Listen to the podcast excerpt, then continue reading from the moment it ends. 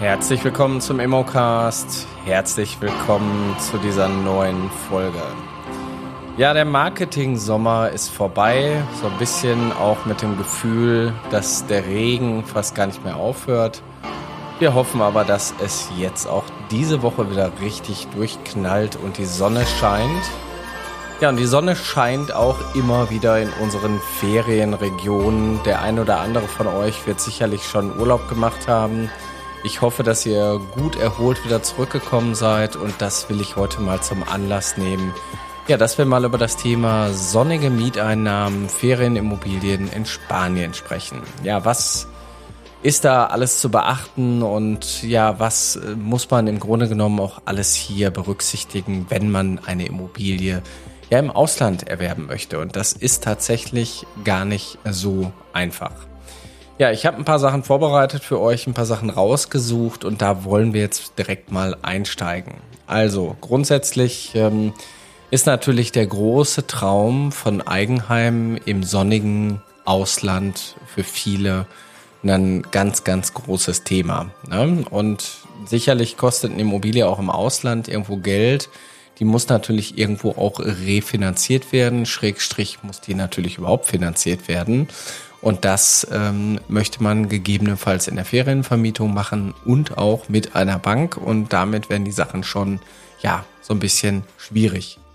Ja, grundsätzlich kann man erstmal sagen, es gibt äh, tolle Regionen, gerade wenn wir uns jetzt mal aus deutscher Perspektive so ein bisschen Richtung Spanien orientieren und mal gucken, ja, was kann oder wo könnte im Grunde genommen ein schöner Platz sein. Und es gibt ja den tollen Spruch Lage, Lage, Lage. Und Spanien bietet hier zahlreiche attraktive Regionen für Ferienimmobilien. Und jede, jede Region hat auch ihre Besonderheiten, Vorzüge und Zielgruppen. Zum Beispiel haben wir die Costa del Sol in Andalusien, ja. Und äh, da haben wir den Favorit unter den Sonnenanbietern. Die Costa Blanca, Valencia, ist äh, auch ein Ort, den viele einfach lieben. Und jetzt kommt das deutsches Liebling, die Balearen, die Insel Mallorca, Menorca, Ibiza und auch Formentera. Und ähm, da sind wir natürlich schon an einem Punkt, wo viele sagen, wenn Spanien, dann auf jeden Fall Mallorca, Mallorca, ne? je nachdem, wie ihr es aussprechen wollt. Ja, die Kanarischen Inseln sowie Teneriffa, Gran Canaria, Lanzarote haben hier natürlich auch eine Bedeutung. Costa Brava, Katalonien oder eben auch Barcelona, ne, die Ramblas, da erinnere ich mich immer wieder dran. Auf der einen Seite eine tolle Stadt, auf der anderen Seite auch viel, ja, vielleicht auch Kriminalität. Madrid als Hauptstadt von Spanien bietet hier natürlich auch so seinen Reiz oder eben Costa de la Luz oder ähm, verschiedene andere Regionen, die ich jetzt hier nicht im Detail aufführe. Das heißt, ich muss mir erstmal die Frage stellen, wo wollen wir wohnen? Und äh, gerade bei der Wahl der Region für eine Ferienimmobilie sollten eben auch mehrere Faktoren eben berücksichtigt werden. Da könnte zum Beispiel auch das Klima eine Rolle spielen. Also ich erinnere mich relativ gut, Gran Canaria da ist immer ein relativ starker Wind und äh, Playa del Ingles ist dann immer auch so ein Bereich, wo man sagen kann, ja, da ist in der Regel den ganzen Sommer, den ganzen Winter einfach tolles Wetter, aber auch die Insel hat natürlich ihre ja, Klimazonen und da sollte man natürlich ein Stück weit auch drauf achten. Ja, generell ähm, will man natürlich nicht äh, irgendwo mitten in der Pampas seine Immobilie haben, sondern auch die Lage innerhalb der, ähm, ja, der Mikrolage. Wir müssten irgendwie gucken, welche Art von Touristen kommen dahin und ja, welche, ja, welche Regionen werden da überhaupt besucht. Dann Transport, Transportmittel spielt natürlich eine große Rolle. Haben wir Flughäfen wie auf Mallorca, Bahnhöfe in der Nähe, ja, und lokale Gesetze zur Ferienvermietung. Und da wird schon direkt komplex, weil die kann ich mir nicht irgendwo im Internet ziehen, also brauche ich irgendwie aktuelle Marktberichte, Prognosen, ja, und von, um einfach erstmal überhaupt irgendwie eine fundierte Entscheidung zu treffen. Ja, und ähm, das Interessante bei der ganzen Geschichte ist, ähm, ich mache ja jetzt auch schon seit vielen Jahren Ferienvermietung und ähm, da gibt's ja den einen oder anderen unter meiner Gruppe, wo ich auch drin bin, die dann eben auch Ferienvermietung im Ausland machen Ja, und die machen halt so ein richtiges Scouting. Also wenn die sich eine neue, ein neues Apartment suchen, was sie dann gegebenenfalls noch nicht mal kaufen, sondern nur anmieten und dann zur Ferienvermietung eben anbieten, dann guckt man sich genaue Zahlen an. Und da gibt's eben relativ äh, gute Tools, die man eben auch äh, nehmen kann, ähm, um eben auch zu überprüfen, wie ist denn überhaupt die Auslastung und die Vermietbarkeit. Ähm, ein Tool wäre eben jetzt aus der ganzen Airbnb-Welt, äh, dass man da eben äh, mitarbeiten kann. Äh, mir fällt jetzt spontan der Name nicht ein. Aber ähm, es ist ein Tool, wo man eben gucken kann, wie eine Auslastung auch da ist. Also da gibt's äh, verschiedene Dinge, die euch dabei helfen. Ja, was ist denn überhaupt jetzt beim Immobilieneinkauf, sprich beim Immobilienkauf zu beachten? Und ähm, der größte Fehler, der von euch eigentlich gemacht werden könnte, wenn ihr das nur aus emotionaler Sicht kauft. Also hier müssen mehr Dinge beachtet werden. Das ist nicht so, dass man sagt, ja, das wird schon alles klappen, gekauft wie gesehen. Das kann äh, ganz andere verheerende Schritte mit sich ziehen, die wir vielleicht gar nicht als aus deutscher Perspektive hier ähm, sehen. Also mein erster Rat für euch ist äh, einzig und allein, holt euch bitte eine Rechtsberatung. Es ist ratsam, einen unabhängigen spanischen Anwalt zu beauftragen, der auf Immobilienrecht spezialisiert ist und euch hier eben begleitet. Warum? Ja, also erstmal ist es so, ihr braucht eine NIE-Nummer, N-I-E-Nummer und äh, Number äh, de Identification de extra, Extranjero. Ja, jeder Ausländer, der eine Immobilie in Spanien kauft, benötigt diese NIE-Nummer. Ne? Das ist also für die Steueridentifikation vielleicht so ein bisschen wie die Steuer-ID. Dann äh, müsst ihr aber auch die Immobilie nicht nur begutachten mit eurem Herzen, mit eurem Bauch, sondern ihr müsst einfach gucken, sind da noch Schulden auf der Immobilie? Ja. Die Schulden sind nicht ausgetragen wie in Deutschland, dass wir sagen, lastenfrei wird übergeben. Der Bauzustand, ähm, auch hier wären Gutachter äh, definitiv ratsam, dass ihr jemand dazu holt, der das überprüft und die Legalität. Also hier ist nicht unbedingt jedes Gebäude legal gebaut worden. Auch da könntet ihr im Endeffekt ähm, ja dementsprechend ähm, ja auf die Nase fallen. Also auch da ist Vorsicht äh, zu beachten. Ihr braucht wie in Deutschland äh, einen Notar. Also auch das ist ähm, einfach eine Formsache. Und ähm, ja, und die Kosten müssen natürlich auch irgendwie übernommen werden. Ihr habt Notarkosten, Grundbuchkosten, Steuern, Grunderwerbsteuern, eventuelle Maklergebühren, die sind alle mit einzuplanen. Genauso ist natürlich auch die Frage der Finanzierbarkeit. Es kann ja sein, dass ihr eine gewisse Eigenkapitalquote habt und das nicht komplett aus eurem ja, Portemonnaie, Cashflow oder Portokasse bezahlen wollt, sondern ihr sagt, ähm, wir wollen vielleicht auch ein Stück über eine Bank finanzieren dann braucht ihr im Grunde genommen äh, gegebenenfalls eine Bank. Also viele Banken in Deutschland finanzieren schon mal per se keine Immobilien im Ausland, weil auch hier die Zwangsvollstreckungsrechte einfach andere sind. Ähm, und hier muss eben geguckt werden, wie man so ein Ding eben ordentlich finanziert. Meistens macht man das mit einer Bank, eben mit einer Bank vor Ort oder mit einer spanischen Bank. Ja, dann ähm, ist es meistens deutlich einfacher, wenn ihr ein spanisches Bankkonto habt. Ja, also die Kosten Hauskauf und auch vielleicht eventuell zukünftige Zahlungen wie kommunale Steuern, Nebenkosten sind, die einfach zu begleichen sind. Da macht es einfach Sinn, dass ihr aus Deutschland auf dieses, ja, ähm, spanische Bankkonto zugreifen könnt. Das vereinfacht die ganze Geschichte doch deutlich. So, was müssen wir noch beachten? Ihr habt kulturelle und regionale Unterschiede.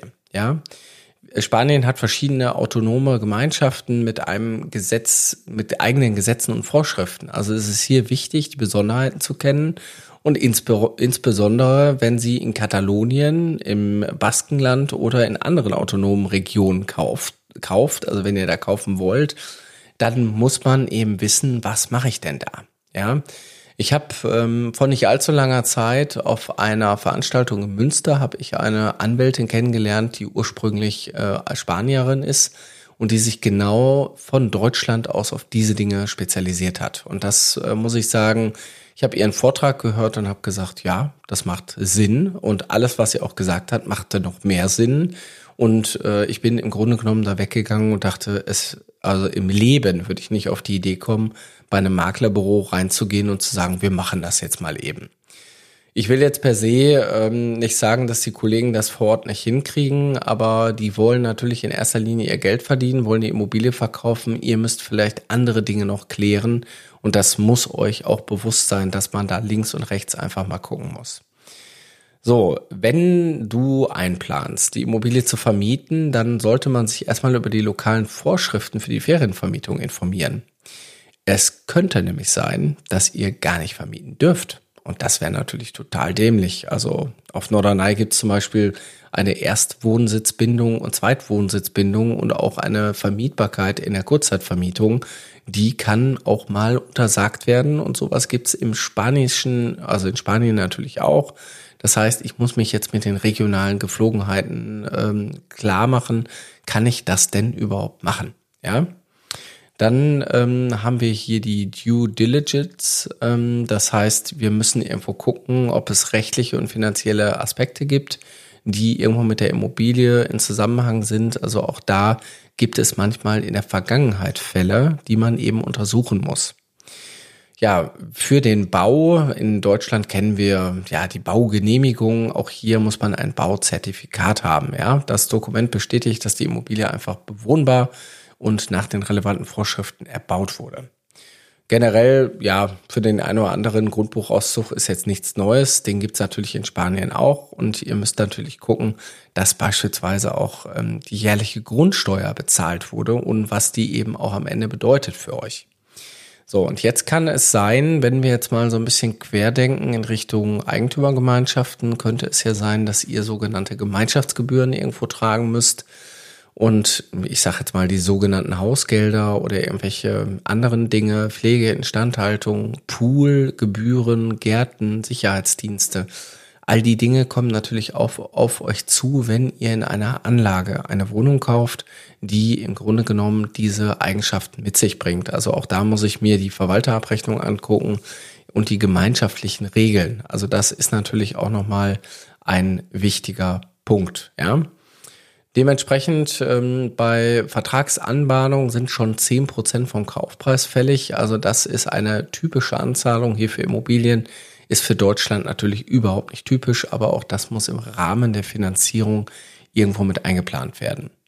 Ja, Maklergebühren bezahlt der Käufer normalerweise und ist natürlich auch wichtig. Die werden sind nämlich auch im Voraus zu klären. Also ich brauche irgendwo ähm, sicherlich auch dafür eine klare Linie, eine Struktur.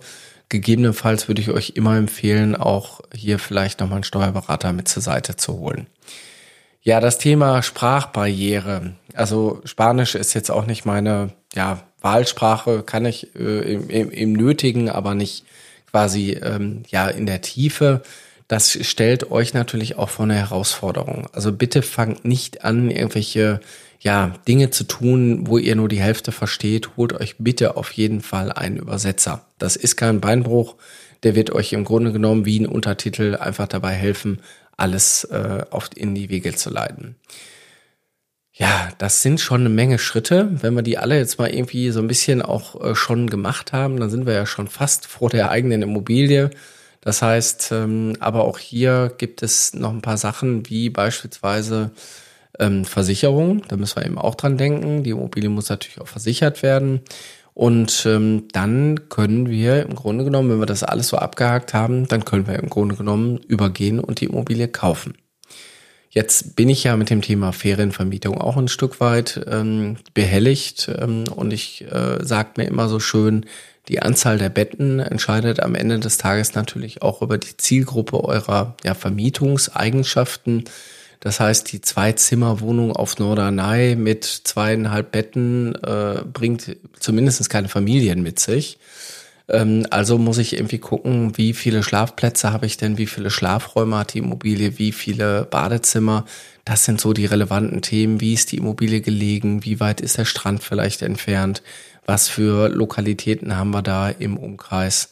Das sind einfach noch Dinge, die auch zu berücksichtigen sind. Wie attraktiv ist die Wohnung? In welchem baulichen Zustand ist die? Wie können wir die Wohnung verzaubern, dass sie noch mehr Leute anzieht? Und gerade eine Immobilie, die später in die Vermietung gehen soll, die muss eine gewisse Begehrlichkeit ausstrahlen. Also hier, egal ob die jetzt in Spanien oder sonst wo ist. Also da muss man natürlich irgendwie gucken, dass man da ein bisschen drauf achtet. Ähm, ja, die zehn größten Fehler, die euch vielleicht passieren könnten, die habe ich mir jetzt mal hier zusammengeschrieben. Das wäre so, also Fehler Nummer eins ist erstmal keine unabhängige rechtliche Beratung einholen. Also nicht nur auf den Makler hören, sondern bitte auch hier die, ähm, ja, die rechtlichen Dinge einfach unabhängig klären. Die Due Diligence, äh, wenn ihr die nicht berücksichtigt, dann könnte das eben zu Unstimmigkeiten führen äh, eventuelle Schulden, rechtliche Unstimmigkeiten oder Bauzertifikate, die fehlen. Ja, dann, äh, dass ihr eventuell keinen Kostenüberblick habt über die Gesamtkosten, die Bedeutung des Grundbuchs unterschätzen. Also manchmal sind Dinge eben auch im Ausland anders geregelt. Die müssen auch nicht immer zwingend im Grundbuch verzeichnet sein. Dann, ähm, ja, dann eben äh, Euphorie vielleicht mal zurückstellen. Das würde ich vielleicht auch sagen, das ist ein wichtiger Faktor. Sprachliche Barrieren haben wir darüber gesprochen, die muss man im Griff haben. Also da bitte drauf, dafür sorgen, dass ihr alles versteht. Lokale Ge Vorschriften und Gesetze haben wir auch drüber gesprochen. Und denkt doch einfach mal bei dem Kauf schon über den Verkauf nach. Ja, also wenn ich eine Immobilie kaufe, dann will ich die vielleicht nicht für die Ewigkeit behalten. Es könnte ja sein, dass ihr die irgendwann mal verkauft. Und dann wäre es doch gut, wenn man sich für eine Immobilie entscheidet, die man irgendwann auch wieder gut verkaufen kann. Ja, das Thema fehlende Finanzierung haben wir auch schon drüber gesprochen. Also Finanzsituation klären am besten mit einer Bank in Spanien. Und die lokalen Gewohnheiten und Kulturen, die steckt man auch manchmal zurück. Da meine ich so ein bisschen auch mit dieser Euphorie. Man geht los und sagt, oh, wir kaufen in Spanien ein Haus. Oh, wie toll, das Haus. Ich, ich weiß jetzt schon, wie ich es einrichte. Aber das ist der größte Fehler, jetzt mit der Einrichtung anzufangen, wenn ich nicht alle Dinge studiert habe. Also lokale Vorschriften, kann ich da irgendwas machen? Wie sind die Dinge denn überhaupt erstmal zu betreiben, ja? Wenn das alles geklärt ist, dann Tine Wittler Vollgas, ja? Dann macht die Hütte richtig toll, macht es wirklich zu einem Urlaubsort, den ihr liebt, weil andere werden dann auch leben. Aber vorher wird noch nicht in, in Ansätzen darüber nachgedacht, ob ihr gegebenenfalls die Immobilie irgendwie einrichten wollt. So, ähm, bezüglich der Vermietung ist darüber nachzudenken, dass ihr für die Ferienvermietung gegebenenfalls eine Lizenz braucht. Ja, ähm, das ist häufig bei autonomen Gemeinschaften so, dass man eben eine spezielle Lizenz braucht für die Ferienvermietung und die muss man eben auch sicherstellen, weil das ist ja im Grunde genommen euer Cashflow für die Wohnung, für die Immobilie, dass das Geld eben reinkommt. Als Vermieter habt ihr lokale Steuern zu beachten. Ihr müsst wiederum die Gemeinschaftsregeln beachten, habt Versicherungen und habt gegebenenfalls auch Kautionen zu nehmen. Das ist natürlich in der Ferienvermietung nicht ganz so einfach. Also gerade in der Kurzzeitvermietung ist eine Kaution immer schwierig. Wenn ihr aber in die Langzeitvermietung geht, macht man das natürlich. Ja, und das sind natürlich dann auch Mietverträge, die in der Langzeitvermietung eine Relevanz haben. Also wenn ihr langfristig vermieten wollt. Und Jetzt müssen wir natürlich den Markt auch kennen. Wir müssen irgendwie wissen, ja, welche Saisonzeiten sind denn da üblich? Wann ist die Hauptsaison? Was ist die Nebensaison? Wer wird da hinfahren? Richte ich mich jetzt nach dem deutschen äh, Urlaubszeiten? Wann fangen die Ferien an? Wann, wann hören die auf? Wann habe ich eine Zwischensaison? Ist zu Weihnachten wieder eine Hauptsaison? Und, und, und. Das sind alles Dinge, die man irgendwo ein bisschen recherchieren muss. Äh, Vorteil ist, äh, andere haben das für euch schon vorgedacht. Ihr braucht also nur vielleicht mal gucken, was die anderen so machen.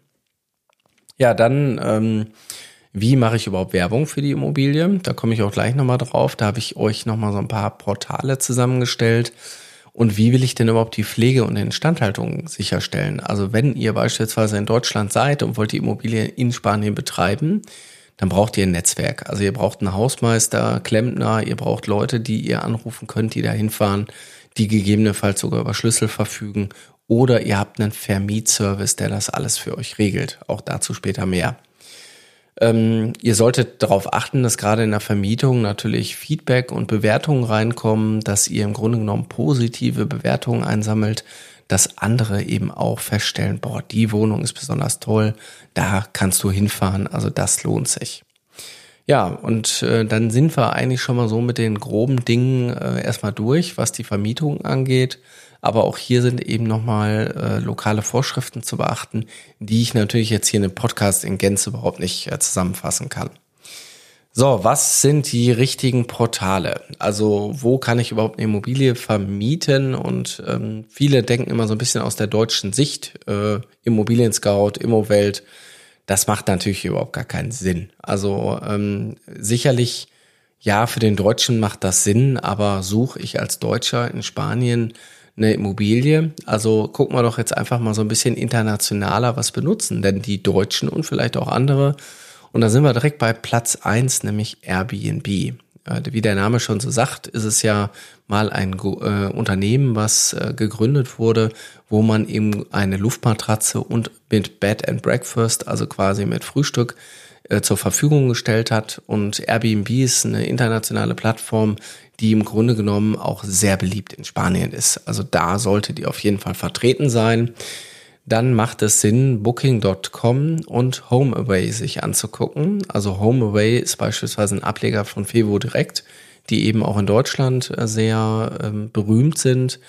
Dann haben wir Niumba, also N-I-U-M-B-A. Das ist eine spanische Webseite, die auch von TripAdvisor kommt. Idealista wäre eben auch nochmal ein Portal, wo man eben dann mit der Ferienvermietung reingeht. Ähm, dann haben wir spainholidays.com und dann Tour äh, Top R-U R-A-I und dann Wimdu ist eben auch eine Seite, die ähm, eben nicht nur auf Spanien ausgerichtet ist, aber auch da sind Ferienunterkünfte drin. Und äh, sicherlich gibt's noch einige mehr. Jetzt kommt aber ein ganz anderes Problem auf euch zu. Ist ja schön, wenn eure Immobilie überall drin steht was passiert denn, wenn mehrere Leute den gleichen Zeitraum buchen? Gerade so, ich sag mal, Silvester, Weihnachten, in den Ferien oder ihr habt ein lokales Event oder irgendwas, dann sind das meistens die äh, Slots, die als erstes vermietet werden. Übrigens auch in den Hauptsaisonzeiten würde ich euch immer raten, ähm, zu gucken, dass ihr eigentlich in einer sieben Tage Mindestnutzung, also sieben Nächte macht, so dass ihr im Grunde genommen im Wochenwechsel auch einen Turnus habt und wenn man eben mehrere Wohnungen auch gleichzeitig vermietet, dann sollte man gucken, dass man den Bettenwechsel nicht immer nur am Samstag hat. Das macht also Sinn und Buchungslücken muss man dann eben auch nochmal gucken, die sich daraus ergeben, dass man die eben schließt, weil es könnte ja sein, dass einer die sieben Tage am Mittwoch beginnt, dann ist die Wohnung am Mittwoch wieder frei und der nächste fängt am Samstag an. Natürlich macht eine Ferienwohnung in Spanien für drei Tage manchmal gar keinen Sinn, aber auch das würde funktionieren, wenn der Reinigungsdienst eben vor Ort ist. So, ihr braucht jetzt einen sogenannten Plattformmanager. Ja, also da gibt's äh, Snoodo oder Smoobu. Äh, das wäre jetzt ein Plattform-Gateway, ähm, was man nutzen kann, wo ihr eben mehrere Plattformen eben anschließt, weil ihr braucht ein zentrales Kalendermanagement, wo eben die Plattform sagt, nee, nee, der Zeitraum wurde gerade bei Airbnb geblockt, gebucht und dann sind, ist der Zeitraum auch auf allen anderen Plattformen sofort gesperrt. Weil sonst, dann wird das zum Chaos. Ja, und spätestens, wenn da Gäste in der Doppelbuchung stehen, das könnt ihr nicht abwiegen und ihr müsst euch auch generell die Frage stellen, will ich das überhaupt selber machen? Will ich überhaupt ja, Ferienvermietung von Deutschland aus betreiben? Also ich bin der Meinung, ja, das funktioniert, aber das funktioniert nur mit Netzwerk vor Ort und mit Erreichbarkeit von eurer Seite aus, weil ihr müsst im Grunde genommen den Concierge ähm, am Telefon spielen. Dafür gibt es natürlich Vermietservice-Agenturen, die das für euch regeln.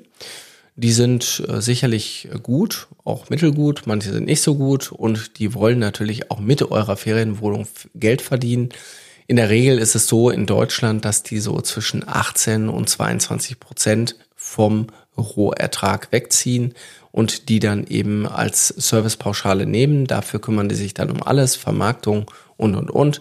Gegebenenfalls auch inklusive Reinigung schon. Also das ist ja auch immer ein großes Dilemma. Was ist, wenn die Putzfrau nicht kann oder da irgendwas nicht funktioniert?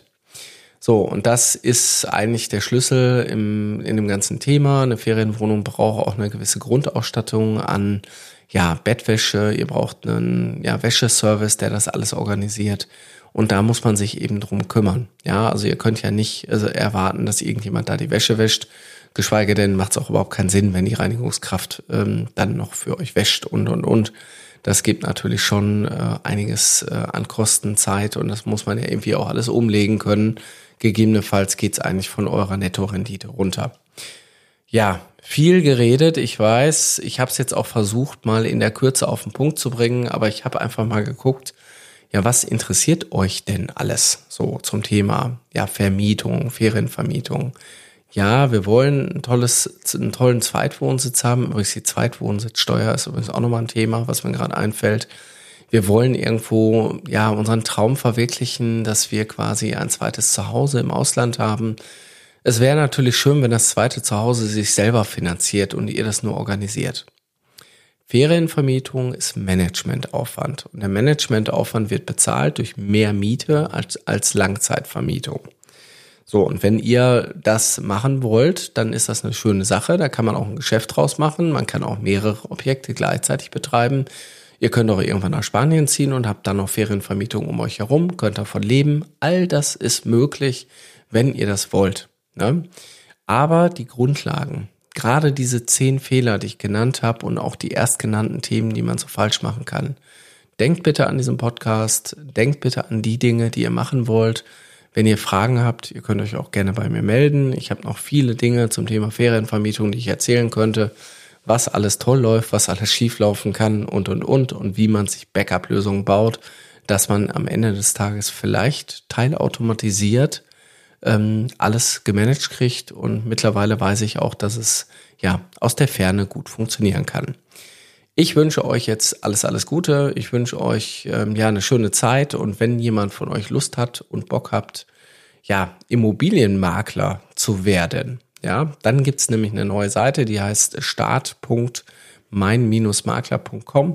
Da braucht ihr euch nur eintragen und da kommt ihr bei uns in die Akademie zum Thema Makler werden und da bereiten wir euch quasi auf die Immobilienwelt in Deutschland vor. Also in dem Sinne, alles Gute, bis bald, ciao, ciao. Das war's für heute im Immocast. Wir hoffen, dass ihr genauso begeistert von den spannenden Themen und Einblicken in der Immobilienwelt seid wie wir. Wenn ihr jetzt Lust bekommen habt, selbst in die Immobilienbranche einzusteigen, dann schaut doch mal auf unserer Webseite vorbei. Unter www.mein-makler.com slash Ausbildung findet ihr Informationen zur Aus- und Weiterbildung in der Branche sowie spannende Karrierechancen. Wir bedanken uns fürs Zuhören, freuen uns, wenn ihr uns auch beim nächsten Mal wieder begleitet. Bis dahin, bleibt neugierig und auf Wiederhören im Immocast.